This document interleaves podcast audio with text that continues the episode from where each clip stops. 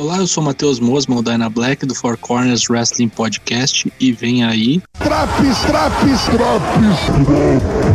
A seguir tudo que aconteceu no péssimo Monday Night Raw de 26 de julho.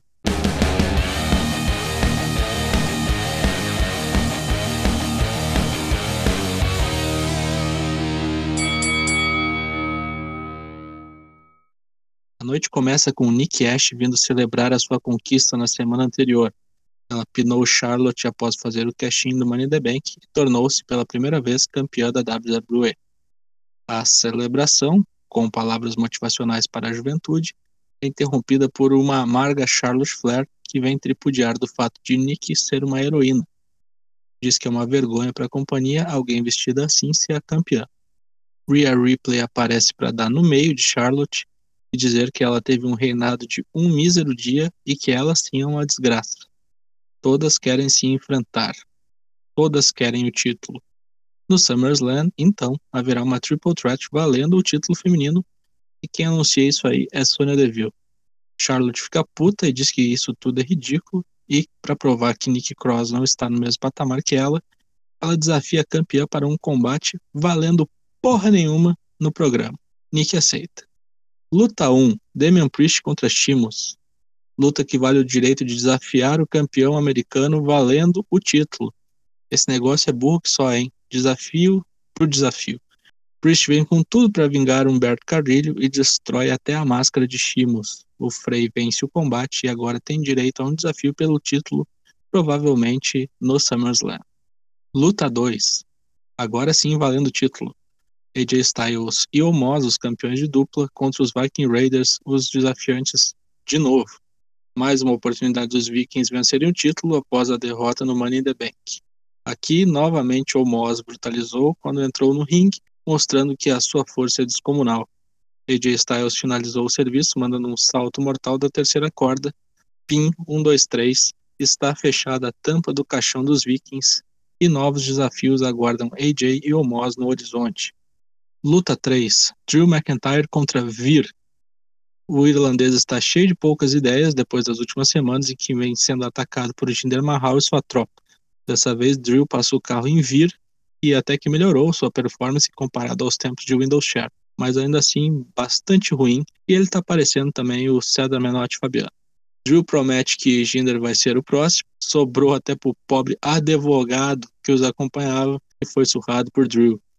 Luta 4, Eva Marie e Doudrop contra Tamina e Natália.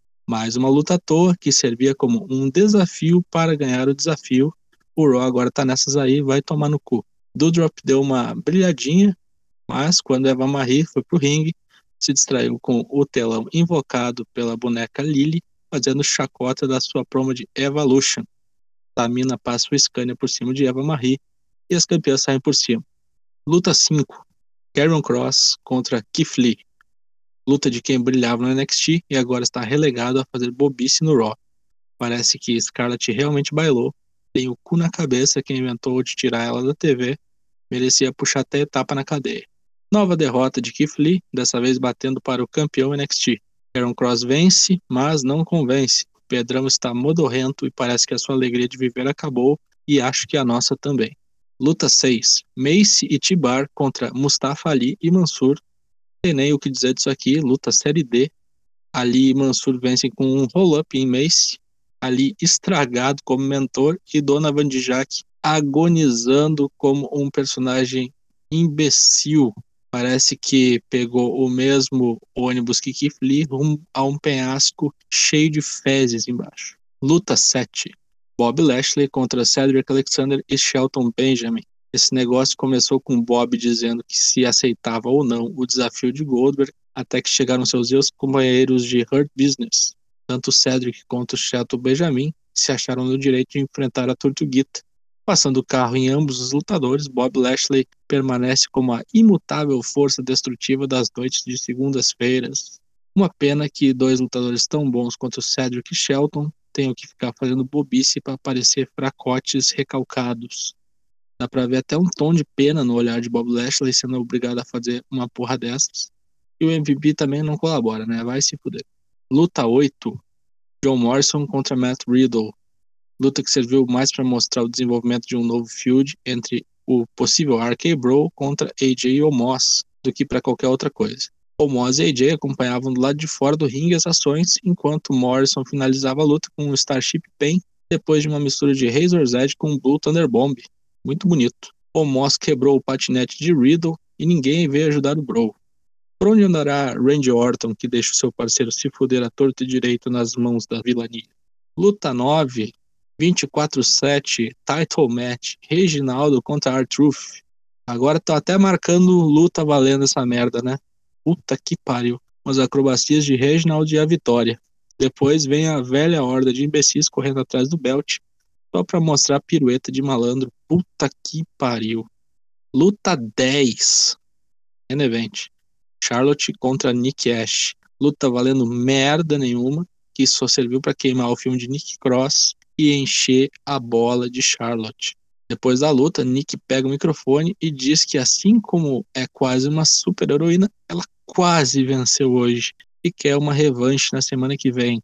Valendo nada. Vai tomar no cu, puta que pariu, burrice.